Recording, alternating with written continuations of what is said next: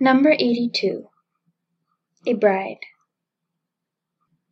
It's very hard to get married nowadays, especially if you want to marry an Englishman.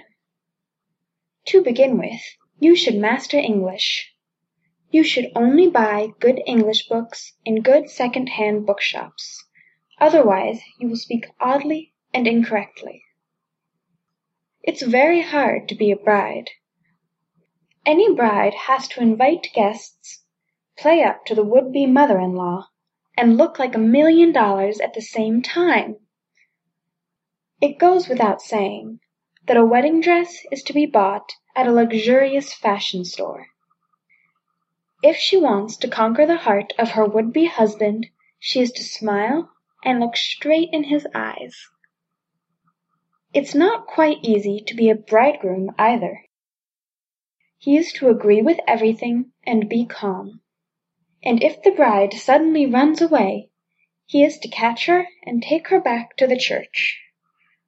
On the whole, he is to say "Yes, I do" at the turning point. If he does anything wrong, the marriage is to be dissolved. Now it's clear why it's so hard to get married nowadays.